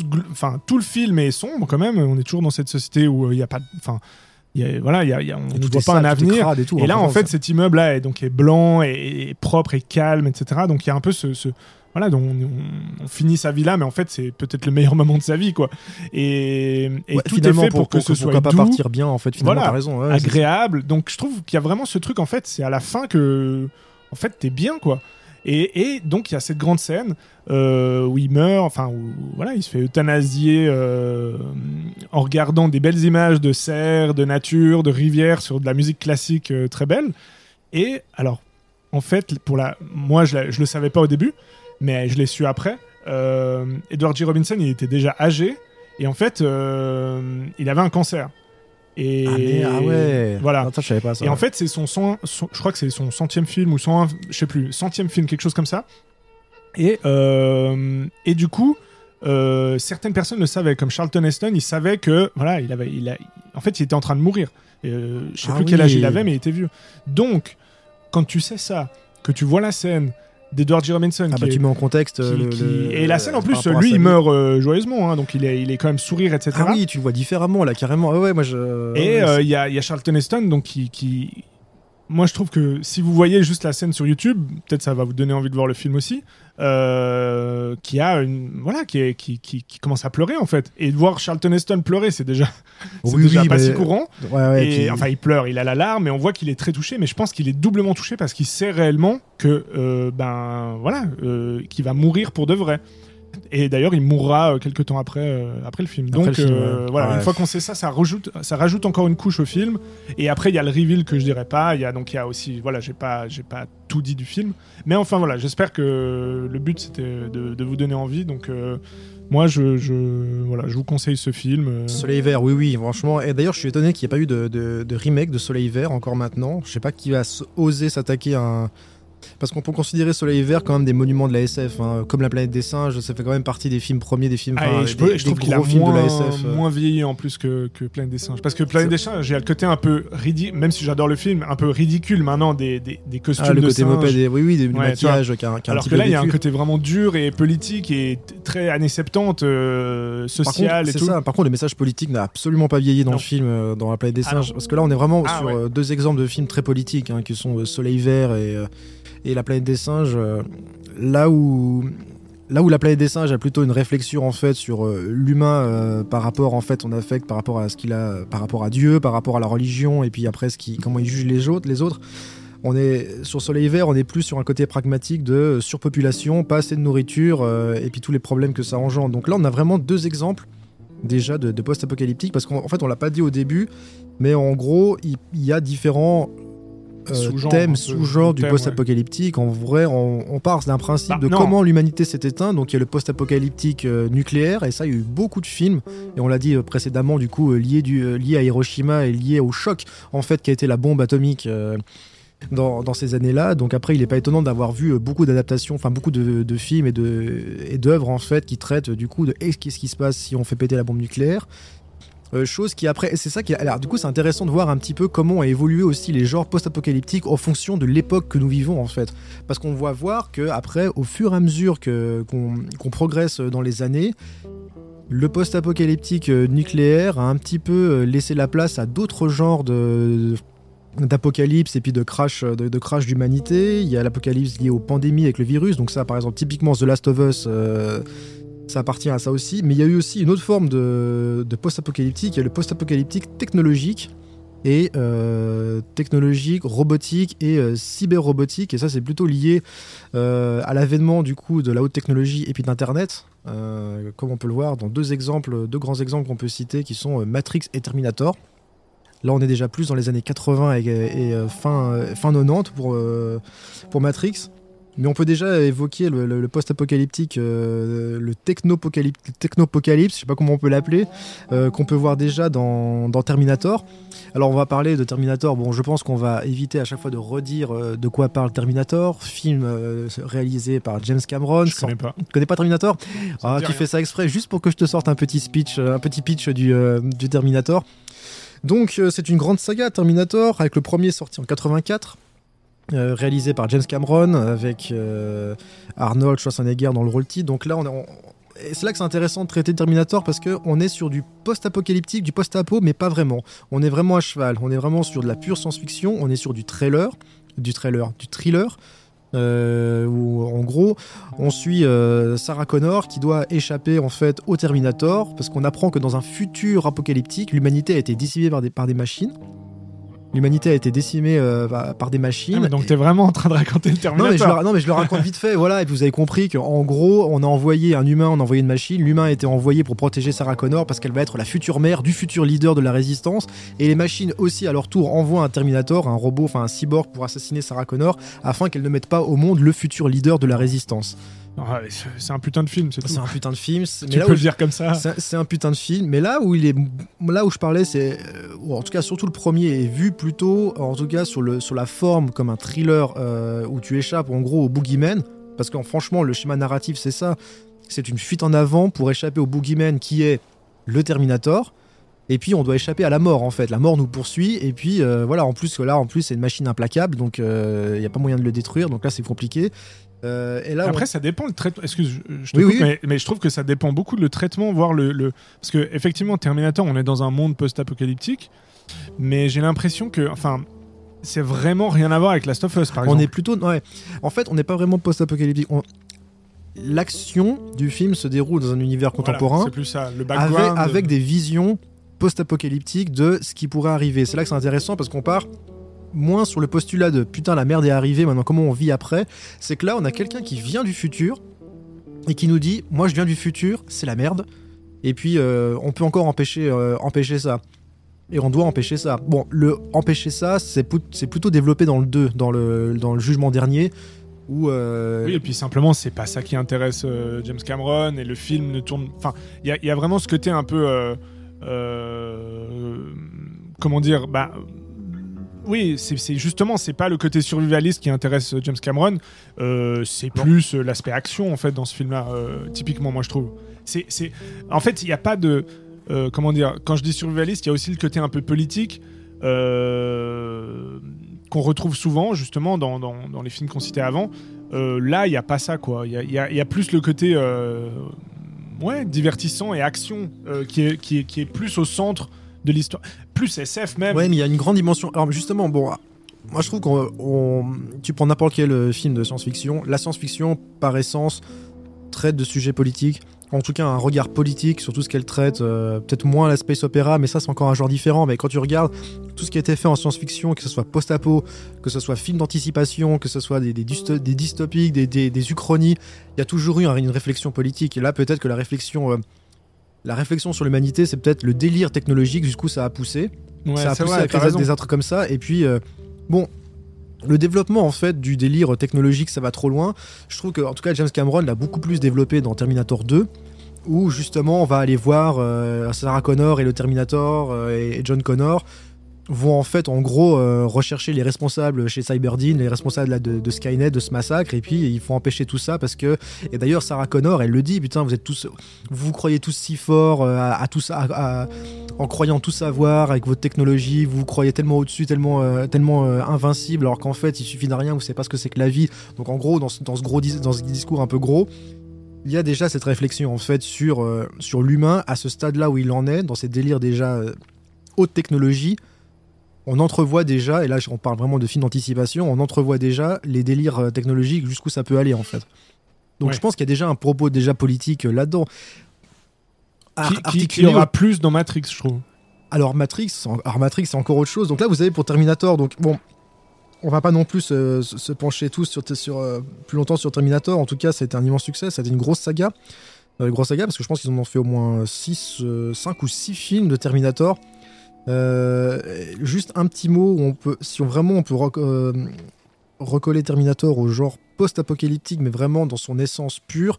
je vous invite à regarder plutôt Terminator 4, Terminator Salvation, avec Christian Bale, de MacG, où là vraiment on est dans le post-apocalyptique. C'est qu'il n'y a aucune scène en fait qui se déroule dans les années, euh, dans les années qui, précèdent en fait le cataclysme. Le cataclysme a eu lieu parce qu'on apprend que dans Terminator 3, le soulèvement des machines, ils n'ont pas réussi à empêcher euh, le jugement dernier. Donc les missiles ont quand même, euh, ont quand même été, été pétés, tu vois, et puis l'humanité a quand même été massacrée. Donc en fait, le, le 4, on part sur cet apocalypse enfin ce post-apocalyptique, pour justement suivre John Connor et la résistance, et puis comment on va réussir quand même à niquer les machines malgré tout. Euh, vu qu'on on a vu qu'envoyer des gens dans le passé pour essayer de changer le passé, ben en fait ça change rien. Enfin, ça, changer l'avenir, ça change rien, donc on va essayer de, de, le, changer là. Donc le 4, c'est vraiment le Terminator le plus post-apo euh, de la saga, si on, doit, si on doit résumer. Qui est, en termes d'action, tout à fait honnête. Bien sûr, tout à fait honnête, parce qu'on sera jamais à la hauteur des deux piliers de James Cameron. Hein. franchement, faut. Euh, mais largement plus honnête que ce qui a été fait après. Hein. Franchement, faut se l'avouer parce que c'est devenu un peu un massacre, un Terminator. Hein. C'est un peu triste euh, ce qu'ils ont fait avec cette licence. Ouais, ouais, bah moi je, je les ai pas vus. Je me suis arrêté aux deux. Ouais, je crois que j'ai dû voir le, le, le 3, il y a des trucs sympathiques. Euh, le 4, franchement, je trouve Christian Bale complètement investi. C'est d'ailleurs là où il a pété un câble contre le caméraman ou je sais plus ah quoi. Là, c'est ces fameuses. Euh, si vous avez entendu parler de ce buzz où il y a même des vidéos où on entend euh, des, des b-roll, euh, du coup on entend Christian Bale s'exciter comme un fou, prendre un coup de colère, peine. Voilà. Donc c'est ce film là, c'est Terminator Salvation. Et mais en tout cas, voilà, on sait que la technologie et les délires et puis les, risques technologiques peuvent amener du coup à la destruction de l'humanité. Et un autre film qui parle de ça. Euh, et là, on va sur un univers beaucoup plus cybernétique. Euh, c'est Matrix euh, des sœurs Wachowski. Donc, film qui est sorti en 1999. là aussi, il y a toute une saga hein, de quatre films, dont une trilogie bien marquée, puis un quatrième film qui est sorti bien après. Donc là, évidemment, on suit l'histoire de Neo, Thomas Anderson alias Neo, donc le jour en gros qui est programmeur dans une boîte de software, et la nuit qui est un hacker qui se fait appeler Neo. Euh, rencontre un personnage qui s'appelle Morpheus, en gros qui lui raconte que tout ce que tu vis, la vie que tu crois savoir, eh ben, euh, n'existe pas et que c'est une réalité, c'est quelque chose d'artificiel, c'est une réalité qui a été euh, mise en place par un système qui s'appelle la matrice. Et il lui fait découvrir qu'en gros le monde que tu as connu, il a été ravagé depuis des années déjà, l'humanité vit recluse sur terre, sous terre à essayer de survivre face à des machines impitoyables et destructrices qui vivent à la surface. Voilà, en gros le pitch de départ. Au reveal, on est vraiment sur la, du post-apo, parce que là l'humanité a été ravagée, et les, rares survivants eh ben, vivent dans cette cité qui s'appelle Sion. Et du coup, on, suit la prophétie de Néo qui est censé euh, pouvoir contrôler la matrice et puis pouvoir aider l'humanité à, détruire les machines et puis à être euh, de nouveau libre. Donc, euh, Et là, on est vraiment sur du. On est sur du genre post-apocalyptique parce qu'on baigne dans, dans, le thème, parce que le contexte il est là. On parle d'un contexte post-apo mais avec euh, voilà je veux dire euh, Matrix euh, c'est les mecs ils ont réussi ils ont réussi à associer un blockbuster bourré d'action avec des scènes de kung-fu en mettant de la japanimation enfin des, des, influences de japanimation des influences de films noirs en plus avec des scènes d'action techniquement et effets spéciaux enfin c'est des trucs ça a été du jamais vu franchement c'est un truc de fou. Et tu mélanges ça avec une dimension philosophique et métaphysique là aussi qui a à te retourner le cerveau Là, tu as le cocktail gagnant d'un euh, voilà, film qui a marqué sa génération, euh, puis après, euh, puis celle d'après. Il y a eu un avant et un après Matrix. Oui, oui, ah oui, c'est clair. Ouais, non, c'est sûr. Et puis, mais encore une fois, c'est marrant parce que post-apo, bah voilà, je, je mettrais pas Matrix, mais oui, effectivement, tu as raison. C'est aussi. mais je pense que parce que peut-être qu'il y a des, genres qui. Comme le post-apo, c'est quand même un sous-genre d'ASF déjà. Euh, après, tu as l'anticipation, etc. C'est, ils sont un peu au même niveau, donc c'est tout des sous-genres de la SF, quoi, finalement. Euh, Matrix, ouais, il y a plus aussi ce côté-là, je pense, un peu plus SF, et d'autres sont plus, un peu plus sur Terre, un peu plus réalistes, on va dire, entre guillemets. Il est SF, mais il n'est pas, il est pas euh, anticipatif, parce qu'on a déjà passé, en fait, on n'est plus à l'anticipation, on a déjà passé la barrière. Et ça, tu le vois, tu, vois tu l'esquisses déjà dans le premier, mais dans le 2 et le 3, par exemple, on vit au quotidien en fait dans ce monde post-apocalyptique dans lequel on rentre dans la matrice pour essayer de trouver, euh, la solution au problème. Mais on n'est plus du tout, on n'est pas du tout dans, l'anticipation. On est vraiment, euh, tu vois, quand, quand, Neo, Morpheus et Trinity, euh, à partir du 2, toutes les scènes qui se passent à Sion, la réalité du film, la réalité du récit fait qu'on est déjà dans un univers complètement post-apocalyptique déjà. Oui, oui, non, clair. Non, alors, mais comme, euh, bah, un peu comme Terminator, quoi. Je trouve que c'est la toile de fond. Enfin, c'est très présent, bien sûr, mais alors, je sais pas, je pense que ça dépend aussi ce traitement de, euh, de voilà, de, de, comment les humains vivent.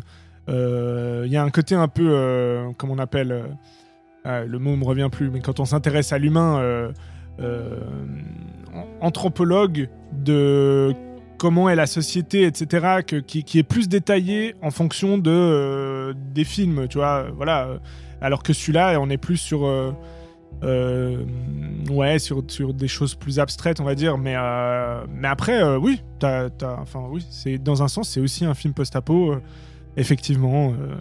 Après, il y a. total. Hein. Bah oui, ça, c'est clair. Mais il y, a. Le film. Mais alors, toi, attends, du coup, est-ce que tu as du coup un autre exemple vraiment de films là pour le coup aussi post-apocalyptique euh. Euh, non, alors j'ai pas d'exemple justement. Enfin, si il y avait, bah, il y a La Route par exemple, qui, qui est très, qui est sorti en 2009, qui, qui, est justement dans ce style-là aussi. t'avais aussi avant, t'avais 28 jours plus tard, qui est aussi entre le film de zombies, parce que là aussi, film de zombies tous les films de zombies, c'est des films post-apo finalement. Mais en fait, comme le, c'est devenu un genre euh, plus, enfin voilà, ça, la plupart, oui, c'est la, la, post-apo, la post-apo zombie. C'est, clairement un, ouais. Enfin, post, pandémie. Comme il y a euh. des zombies, bah c'est le zombie qui prend le, qui prend le, le, dessus sur le, tu vois. Il y a un peu le côté, bon bah voilà, c'est un film de zombies, tu vois. Walking Dead, c'est une série de zombies, moi je trouve. Il y a plutôt ce truc là de bah, je sais pas, il y a un côté un peu plus décomplexé. Mais, ça, reste post moi, moi, je pense que le, post-apocalyptique, il faut voir vraiment sur le côté euh, genre, genre euh, vivier, vivier concept, euh, vivier à concept en fait. The Walking Dead, le mec, faut quand même rappeler au début, au, début de la série, le mec, il est shérif et tout, il vit sa petite vie, sa petite vie peinard. Il se fait, il y a eu un accident, il y a eu un coup de feu, tout ça. Il se réveille dans un hôpital, il sort de l'hôpital, il y a plus personne. C'est euh, black, ça a été le blackout. Hein. là, il y a eu un avant et un après. Et on peut vraiment considérer post-apocalyptique le fait qu'il y a eu. En fait, c'est la vie après. La route, c'est pareil. C'est les mecs, tu suis euh, Viggo Mortensen euh, et son fils. euh, qui arpente les, les ruines. C'est comme Je suis une légende. Ça, on part tous d'un postulat de départ. Ah bah oui, c'est vrai, clairement. euh, Je on suis une pas légende cité, avec, euh, un Will. Smith, euh, un, un autre remake encore de, voilà, de, de jeu de I Am a Legend, qui là, on est sur de la sur du, du post-apocalyptique, post-pandémie. Voilà, il y a eu une pandémie euh, qui, a, qui a ravagé, qui a décimé l'humanité, et puis les rares survivants, ben, ils survivent comme ils peuvent, sinon les autres sont infectés. Après, et je The pense c'est Us, aussi, la, hein. la nature de. Comme tu dis, ça dépend de la raison. Par exemple, si c'est une pandémie, bah du coup, là, Last of Us, c'est des champignons. Alors oui, certes, ça, ça rend les gens fous, donc il y a un côté quand même. euh, voilà, euh, action un petit peu mine de rien, mais euh, une épidémie de champignons, c'est moins. toi, il y a, enfin, il y a un côté un peu plus plus minimaliste, plus plus, tu vois. Y a ce Oui, mais je- alors ça après, mais je pense que là-dedans, c'est vrai que c'est intéressant parce que je pense que à partir du, du- tu pars du postulat de départ d'un truc post-apo, tu peux après partir dans différents thèmes et Totalement. différentes idées d'exploitation. Ouais, clair. Et c'est ça qui est génial avec ce genre, c'est qu'en fait, eh ben, euh, tu places apocalypse nucléaire. En gros, paf, bombe nucléaire, plusieurs bombes nucléaires qui a ravagé les gens. Après, qu'est-ce que t'en fais? Est-ce que t'en fais un univers euh, très euh, survie euh, comme, comme la route? Est-ce que t'en fais euh, Il y avait bah, Sans un bruit aussi qui est sorti récemment, pas, il y a pas très longtemps, Ah oui, Sans euh, un qui bruit, était assez oui. euh, post-apocalyptique finalement aussi. hein. Oui, mais tu pars toujours sur ce principe. En fait, quelle que soit la manière dont tu vas aborder en fait et dans- comment tu vas le traiter, tu vas aborder le fait de comment l'humanité, qu'est-ce qui reste de l'humanité, comment ils vivent, Mhm. quelles, est les, les- quelles sont les, les nouvelles sociétés émergentes. Dans Mad Max, tu le vois. Et le côté euh, post-apo dans Mad Max, tu vois surtout à partir de Mad Max, euh, Mad, Ma- euh, Mad Max 2. À partir Ouais, mais du tu 2, te le- poses pas la question. Tu viens de dire, tu te poses la question comment ils vivent, etc. Dans ces films-là, Mad Max, Matrix, Non, euh, Terminator, ils, te, ils, te, ils, te, le montrent pas, ça, tu vois. C'est pas le sujet du film. Tu te poses pas la question comment les humains y vivent. Ah, C'est en ah, ça que je ah, disais. si, si, c'est là, c'est tout le temps là. moi, je trouve pas. Je trouve pas que c'est le Terminator, sujet. Terminator, quand t'as Kyle Reese, quand t'as Kyle Reese qui rentre euh, de, de mission, paf, et même ça peut même durer un plan où tu vois quand les gamins, les gamins ils regardent la télé. En fait, c'est une télé en feu. Ils chassent les rats pour survivre. Et t'as ça dans tous les films post-apo de se dire la réalité de comment l'humanité elle est. Dans Mad Max, Mad Max 2, euh, 3 et 4, quand tu vois euh, Max, euh, les hordes qui l'affrontent, tu vois, euh, tu vois, gouvernées par des seigneurs de guerre euh, complètement fous. euh, elle est là la réalité de, de, de, de, de ce qui s'est passé. Le post-apo, c'est qu'est-ce qui reste après? Ouais, à, ouais à différentes échelles. Soit c'est des ZQ, euh, des zones de quarantaine, tu vois, où ce qui reste vit dans une société militaire. Est-ce que c'est une société comme dans, euh, euh, comme dans la Matrice, où euh, ils vivent, ils vivent dans, à Sion sous terre? En fait, je trouve que c'est là un truc qu'on peut trouver en commun à travers les, les films post-apocalyptiques, c'est qu'au moins ça part toujours sur ce principe-là, c'est il reste ça comme humanité, comment elle a changé, comment elle s'est établie de nouvelles règles dans The Last of Us, dans ou même après, c'est voilà, c'est Mais tu vois la société, tu vois. Dans, dans certains films, tu vois la société qui reste et dans d'autres, tu la vois pas. Ah, mais d'autres, t'as des personnes. T'as des personnes. euh, T'as des suis, personnages de. je suis une légende euh, totalement, is- totalement isolée. hein, je suis une légende euh, totalement Alors oui, parce que là, puis, effectivement, euh, mais il y a- il y, a carrément personne. Mais tu vois, ouais. Alors, c'est pas que, mais c'est juste que je trouve que oui, il y a quand même, enfin, je sais pas. Dans, dans, dans Terminator, on voit, ouais, moi je trouve que c'est moins, voilà, on voit moins la société. Dans, dans, dans, dans Matrix aussi, finalement, c'est parce qu'il y a mais pas ce Terminator, c'est côté. plus compliqué parce qu'on on, on est toujours à, à cheval. En tout cas, dans les trois premiers, on est à cheval de est-ce que ça va arriver, est-ce que ça va pas arriver? On essaie de l'en, on essaie de l'en empêcher Ouais. ou pas. Là où le 4 a fait complètement la bascule, le 4, tu vis littéralement avec les mecs, la résistance, avec John Connor, euh, sous terre, hein, dans les bunkers, et Ouais, puis euh, tu le vis vraiment. C'est vrai que Terminator joue un petit peu le, voilà, le- l'entre-deux, Alors- c'est là, parce que tu vois, c'est là Mais où je des pense trucs y, comme- a- il y a- il y a- après il y a alors ça me permet de faire aussi une transition vers euh, les films finalement qui pourraient être des post-apo mais qui le sont carrément pas. Euh, je pense Tu veux, à- dire, tu veux dire on a empêché l'apocalypse par exemple Hmm, ouais, alors ou alors, enfin, oui, c'est vrai que quand je dis qu'ils le sont pas, mais par exemple, tu vois, moi, moi, ça m'a fait penser à, hum, alors deux séries, une qui s'appelle Leftovers, euh, qui est, alors je sais pas à quel point on pro- met, oui, oui, oui, euh, on met le post-apo, mais euh, en gros, le, le pitch, c'est qu'il y a euh, au début de la série, il y a 2%, 2% de la population qui a disparu de la Terre. Sans aucune raison. On Voilà, sait pas sans comment, aucune c'est raison, c'est mystérieux. les gens commencent à, enfin voilà, ce- ce- et, et après on a, et donc on va, on est, je sais plus, 20 ans plus tard, quelque chose comme ça, ou 10 ans plus tard. Donc les choses sont, sont comme ça. Il n'y a jamais eu plus d'explications. Donc mais euh, raison, maintenant le but c'est de savoir comment ceux qui restent ils vivent avec ça. Voilà. tu vois. Et, et je trouve que c'est une des meilleures séries, euh, mais même films confondus. Moi, j'avais été bouleversé par cette Oui, série, beau, bien ouais, plus que. Last of Us. Euh, pourtant, il y a beaucoup moins de. Enfin, Last of Us, c'est déjà pas très sensationnaliste, mais euh, il y a moins de. Voilà, il y a moins de. Mais y a moins ce côté-là. C'est vraiment encore la plus carte sur de l'émotion l'humain. humaine. Ouais, ouais, complètement. Et- Ouais, vrai. Mais par contre, il y a vraiment. Alors là, il y a, des, y a encore des, des nuances euh, supérieures et je trouve des. des, des- Enfin voilà, il y a vraiment. euh, on apprend des choses sans. sans enfin, on l'apprend en le voyant, en, en ressentant en fait. C'est plutôt ça. Mais je pense qu'on peut vraiment considérer comme. euh, Alors là où tu dis, oui, oui, moi je trouve que c'est profondément euh, post-apocalyptique. hein, euh. Mais pourtant, c'est pas l'apocalypse, tu vois, c'est pas la fin du monde. Il y a, il y a typiquement, avec 2% de la population en moins, bah, en fait, il y a même des choses qui vont entre guillemets mieux, puisque voilà, la surpopulation. Non, c'est clair, c'est pas, plus, pas, c'est pas la fin, c'est pas la fin du monde, mais c'est la fin d'un monde. Oui, mais la- Ah oui, c'est la fin d'un monde, ça c'est clair. c'est, euh, une apocalypse. Voilà, c'est quand même, quand même quelque chose à, à grand. On, on suggère l'apocalypse quand même quelque chose à grande échelle en fait. euh, au niveau humanité. Là, Ouais, ce qui ouais. se passe dans... Mais c'est vrai que, à part ça, c'est vrai que c'est une excellente série euh, qui. Qui est aussi faite par HBO, si je me trompe pas. Euh, je c'est sais pas si c'est. HBO. Oui, oui, presque sûr. euh, En tout cas, c'est Gigi Euh, Abrams qui est à la production Ouais, de Damon, The Last of Us et puis Damon Lindelof. Le duo à l'époque où ils étaient super au top, hein, les deux là, Ouais. niveau série Après télé, Lost. après Lost, et puis et après ce qu'ils ont fait avec Fringe, mais je sais pas si Lindelof était dedans. Enfin bref, mais en tout mais cas, dans tous les cas, il- il- voilà, c'est- pour moi, il- ça rentrerait aussi dans ce style-là de, de- de post-apo. Euh, et une autre que tu as citée, euh, un peu plus récente et, et tout aussi excellente. Alors là, c'est pas post-apocalyptique puisque c'est complètement réel. C'est Tchernobyl. Oui, Euh, Tchernobyl prend tous les ouais. codes euh, du film post-apocalyptique, catastrophe et hyper flippant de qu'est-ce qui pourrait arriver, sauf, sauf que c'est arrivé. Et là, je trouve que c'est un, un level supérieur là en se peut- disant tu rentres dans les détails et c'est pas quelque chose qui pourrait arriver, c'est arrivé comme ça. Quoi. ce qu'il y a, c'est qu'ils ont pris un exemple en fait de de- de- d'apocalypse à petite échelle, enfin petite échelle dans le sens, voilà, il y a eu la centrale explose. Et tout, tout ce qui vit autour est, ravagé. Et comme tu dis, il y a tous les codes, euh, des codes post-apo post-apo que tu peux voir quand ils ramassent les, quand ils vont aller tuer les animaux euh, dans ces villes fantômes, tu vois, qui, qui a été généré par ça, vu qu'on a fait évacuer la population. Donc on se retrouve dans, cette, dans ce paysage de, de, de villes et de cités abandonnées, Abandonnées, du monde ouais, euh, c'est vrai. complètement. et Ah bah là, oui, on parce que du vraiment- coup, ils ont dû évacuer les lieux. Ouais, c'est clair. Bah, ça rappelle, oui, oui, oui, ça- même, ça le, rappelle même la- le- je sais plus s'il y avait. Enfin, non, c'est trop récent, j'allais dire la, la présence de la nature dans les immeubles, etc. C'est Oui, un peu récent, mais mais. il y a ça aussi- oui, euh, au final, ça suggère. Quelques euh, années après, ça va être comme ça, quoi. Tu vois, puisque la ville aura été abandonnée. Et donc, euh, la nature reprend ses droits sur les immeubles, etc. Je pense que.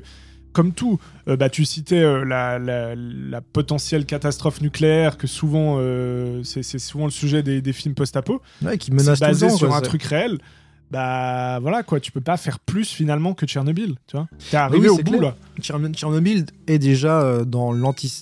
On peut dire que Tchernobyl est un peu dans l'anticipation parce qu'on se dit, oh, regardez, regardez ce que, en gros, surtout ce que des un non professionnalisme et des mensonges fait. En gros, voilà. Ah ouais, et, à, mais à c'est l'échelle politique, euh, à, l'échelle- à, à tout- toutes les strates de la société. Voilà, voilà en gros euh, nos tares qu'on a tout le temps, tu vois, qu'on se ment, on ment aux gens, on cache la vérité, euh, on se voile la face, et voilà ce que ça engendre comme catastrophe. Alors imaginez, là ça arrivait à Tchernobyl, et vous voyez, ce comment, vous voyez comment ça a marqué déjà le- l'Europe et la face du monde déjà à, à cette échelle-là. Alors imaginez si les dirigeants, pareil, des pays et tout ça, euh, lâchent le feu nucléaire. Ben là, t'as du Tchernobyl. Là, en gros, ils te placent clairement que t'as du Tchernobyl euh, fois un million, quoi. C'est. euh, Ouais, ouais, et puis il y, a y a ce truc de, je trouve, euh, de, comment dire, euh, quand ils font par exemple des missions de récupération euh, d'un- d'un- dans le cœur nucléaire, quoi, dans le cœur de la centrale, etc. Voilà, ouais. Alors c'est extrêmement bien fait. euh, L'immersion est totale. La peur invisible, ça, c'est un truc de c'est- fou comme moi, pour moi, c'est un des, un des films d'horreur. Enfin, tu sais, il y a- c'est vraiment, c'est pire qu'un film d'horreur, quoi. Enfin, c'est, c'est un film d'horreur. Quels sont les films qui te font les plus peur sans être des films d'horreur? Bah, Tchernobyl, c'est un peu ça, tu vois. Oui, oui, complètement. Il y a, il y a pas besoin de, du genre pour faire peur. Oui, oui, c'est la, peur invisible, tu vois rien, et puis ça t'est sans arrêt rappelé par des petits éléments comme le compteur Gégère, voilà, le truc qui s'affole, machin, ouais. et voilà, qui te rappelle, ah putain, là ça craint, là ça craint. La scène où ils Mais vont ramasser ça, les débris sur le ça toit. pourrait être, euh, tu vois, ça pourrait être euh, dans d'autres films, c'est des monstres qui sont euh, hypersensibles, par exemple, qui t'entendent à des, oui, à ouais, des- complètement. comme euh, à des à des à des à des kilomètres à la ronde Euh, dans d'autres films c'est des monstres euh, génétiquement modifiés par euh, je sais pas par euh, tu vois par, bah, par la bombe atomique par exemple quand ils faisaient les tests Oui. enfin euh, ça aurait pu être dans, dans, dans chaque film, ils ont un peu leur, euh, leur, leur euh, monstre différent, tu vois. Et dans Tchernobyl, bah en fait, il n'y a pas besoin de monstre. Le monstre, c'est la centrale. D'ailleurs, euh, la, la façon dont c'est filmé, t'as l'impression que. Moi, ça me fait penser à Godzilla. Enfin, je sais pas, j'ai Ouais, l'impression ouais, que. bah Godzilla, c'est ça aussi. Hein. qui est né de la peur du la nucléaire. peur du nucléaire, voilà, et ben t'as la centrale, c'est Godzilla, c'est un Bah monstre nucléaire, un Bah monstre du nucléaire, et Et ça, c'est tellement bien. Moi, j'adore ce genre de film qui raconte quelque chose tout en montrant autre chose. Tu sais, enfin, genre, ils, ils, ils prennent pas le problème frontal. Euh, Ouais. Godzilla, c'est quoi? C'est 59, quelque chose comme ça, au Japon. Euh, et il y a ce truc de bon bah on sait que enfin on, on peut le comprendre même c'est mais c'est pas flagrant que ça parle du nucléaire mais pourtant c'est vraiment un, un- un- comment dire presque un j'allais dire un enfin un traité anti-nucléaire ce, ce truc si tu si tu l'analyses comme ça. Mais bon tu Ah, peux voir le film oui, premier degré. C'est clair, oui, c'est oui. un super film de monstre. Mais euh, voilà ça, ça- c'est toujours né par euh, enfin ça naît toujours de quelque chose de réel hein, le- la peur réelle. Il y avait le communisme aussi. Enfin voilà quoi. Ça il y a pas aussi il doit y avoir des post-apo d'ailleurs euh, avec une on menace pas- on- euh, communiste euh, je On n'a pense pas, mais, éplu- euh, on n'a pas épluché tous les films russes ou autres, mais, mais oui, forcément, c'est clair qu'il qu'il doit y en avoir. Mais alors déjà, bon, on a, on a fait déjà, on, je a, pense qu'on a, on a- parlé déjà des, dose. des- des gros films. Alors après, bon, euh, des films sur le post-apocalyptique, sur le- l'univers post-apocalyptique, et puis euh, que ce soit en série télé, même en jeu vidéo, voilà, bon ça, il y, en a- il y en a plein. Pour vous en citer, donc voilà, si on pouvait vous résumer un petit peu les films. Les films, en gros, si vous voulez un peu béni, vous faire une soirée post-apocalyptique, vous avez, alors on vous a dit, on résume, La planète des singes, vous avez Soleil vert, euh, la saga des Mad Max, surtout à partir du 2. Le premier est un peu plus, euh, un peu plus western. Mais voilà, les Mad Max, vous avez euh, les Matrix, saga des Terminator. Si vous êtes féru de jeux vidéo, vous avez les Fallout. On est vraiment dans les années post-nucléaires, années 50. euh, on vit dans des bunkers et puis après, on, les survivants, on arpente une Amérique complètement ravagée avec des êtres, des êtres mutants. Euh, Qu'est-ce que j'avais noté encore d'autre? Ouais, The Last of Us, The Walking Dead pour les séries plutôt, plutôt zombies, Je suis une légende, euh, L'Armée des Morts de Terrence Malick. Euh, Il y a même Wally. Wally, c'est con, mais Wally, c'est l'armée des morts de Terrence Malick t'as dit? De Zack Snyder L'armée de Zack Snyder et je- non, je voulais dire, pardon, oui, désolé, l'armée des l'armée des J'étais douze pas au singes, courant. l'ar- Ah de Terry Gilliam. L'armée des douze morts, l'armée des douze singes, je vais y arriver, de Terry, Terry Gilliam, qui est aussi du post-apocalyptique. Euh, Wally, Ouais, qui est ça. aussi post-apocalyptique, parce que voilà, on- Wally vit dans une la Terre a été euh, voilà, euh, désertée par l'humanité, ravagée, il faut la reconquérir. magnifique Wally Magnifique Wally. Ah franchement oui, euh, excellent film aussi. euh, et le jour d'après aussi il y avait il y avait toute cette vague bon c'est plus catastrophe mais Alors après, il y a un autre 2012, truc euh, entre voilà, la, la frontière. la- C'est ça qui est intéressant avec le film catastrophe. Je pense qu'on pourra faire hein, avec le film catastrophe où, en gros, on a réussi de justesse à éviter l'apocalypse. Du coup, on- c'est un peu avant. Donc, euh, on a réussi de justesse à, repou- enfin, à être envahi par les aliens. On a empêché l'apocalypse. De, de l'astéroïde avec Armageddon, on a. Ouais. Alors le jour d'après, c'est intéressant parce qu'il y a quand même un après en fait euh, tempête. Et 2012, c'est un peu pareil parce qu'il y a un après-apocalypse quand même. Donc euh, les, on peut Ouais. presque les qualifier de post-apocalyptique parce que que ce soit 2012 ou le jour d'après, en gros la merde est arrivée. Et puis la toute fin du film, bah voilà, bah voilà, on est survivant, mais on va, on va réussir à s'en, sortir. Euh, Deep Impact, c'est pareil, un Deep Impact, t'as une météorite qui a réussi à ravager, je sais pas, la moitié des États-Unis. Euh, bah, alors le euh, alors le pic de Dante aussi tant. Ah non, un pic de. Ouais. C'est ouais, carrément le pic de danse. Non, parce qu'il y a Pierce Brosnan. Pierce Brosnan ne fait jamais de post-apocalypse. j'avais envie de parler tout d'un coup du pic de Dante On va parler. Alors, on va, on va se faire. Oui. On, on- alors, ce sera un des, un des prochains sujets. Je sais pas si ce sera vraiment la prochaine émission, mais en tout cas, voilà, les films euh, catastrophes. Donc, si vous avez aimé Le Pic de Dante, Volcano, euh, Twister. euh, tous, Twister, Twister, tous ces films-là, ou même euh, La Tour Infernale, euh, euh, il y avait un autre film, euh, L'Aventure du Poséidon.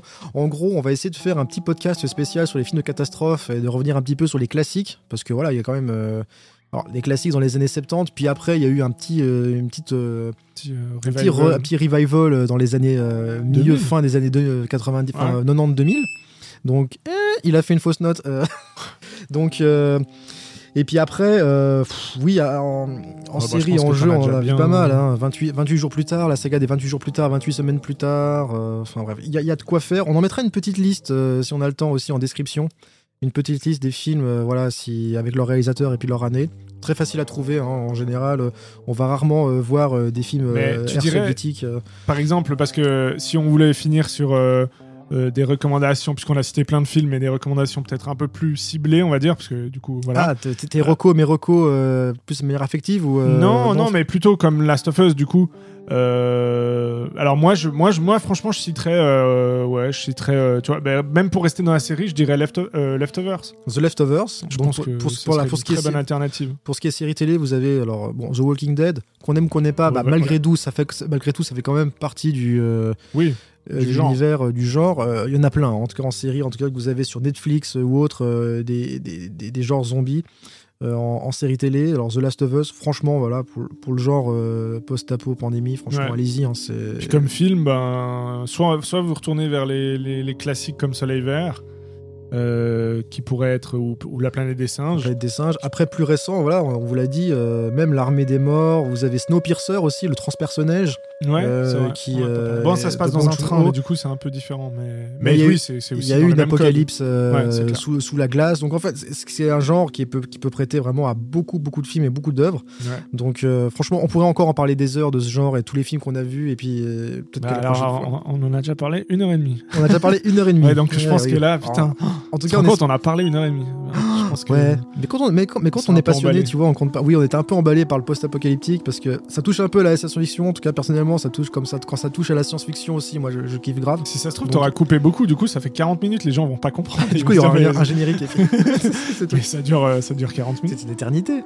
non, mais en tout cas, on espère que vous aurez apprécié ce format long euh, des, des épisodes de La Grange parce que bon, c'est des thèmes qu'on aime bien aussi euh, vous faire partager. hein, donc, Bah, on en- ouais, on trouvait cool d'avoir un peu une, une- un prétexte aussi euh, pour parler d'autres choses, euh, prendre un film ou une série d'actualité pour essayer de parler un peu plus largement du genre. le, le genre dont il est héritier. hein, voilà ce qui est, ce qui est The Last of Us.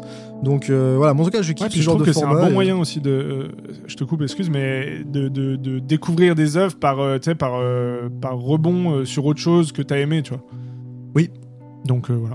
Donc euh, à voir à l'avenir si on fera aussi un petit tour de table avec d'autres personnes sur d'autres thèmes. En tout cas, euh, on a quand même de- de- des idées d'autres thèmes qui vont se développer Avec aussi des pour les zombies, prochains peut-être avec des zombies. Bah, alors, rien que le, rien que le, le genre zombie, c'est clair qu'on pourrait en, en parler aussi. euh. Ah non, mais je disais comme invité. Ah des zombies, ouais, c'est clair, oui oui. On va faire, ça va être très euh, audiogé- euh, comment on Ouais, dit, euh, audiogénique. euh, Attends, j'ai même, un inventé un mot. Eh, j'ai Ça inventé va un mot. être euh, pas très radio, ouais. Pas très- radiophonique. Radiophonique, putain. Eh, on, va, on, va, on va y arriver. hein. C'est la fin de la on journée. débute, c'est hein, la dans fin- le métier. on débute, ouais, ouais. pas- Euh, en tout cas, on espère que bon, on touche à- donc l'épisode touche à sa fin. On espère que vous avez apprécié l'épisode. Euh, pareil, n'hésitez pas, like, pas like, commentaire, vous dire ce que vous avez pensé du concept, si vous avez d'autres idées de thèmes aussi que voilà qu'on- que vous aimeriez qu'on aborde dans l'émission. Et euh, bah, moi, j'ai passé un bon moment à parler de tout ça avec toi, à Manu. fond et j'espère que on va voir euh, si vous voulez commenter que on va voir combien de personnes ont réussi à finir le podcast. Ouais, et puis non, mais, dites, mais dites-nous aussi. On Peut-être vous avez- Non, ah, si, on, on a oublié plein de films et plein d'œuvres, même en, en termes vidéoludiques et même en termes littéraires, on n'en a pas parlé. Donc n'hésitez pas à nous faire partager aussi vos coups de cœur euh, sur l'univers euh, Ouais. post-apo. Et puis voilà, on sera, euh, on- on sera ravis et tout curieux de, de, de les lire. Bon, bah Manu, merci. Eh ben merci, merci à vous et Merci euh, à vous À et- la prochaine. À la prochaine. Ciao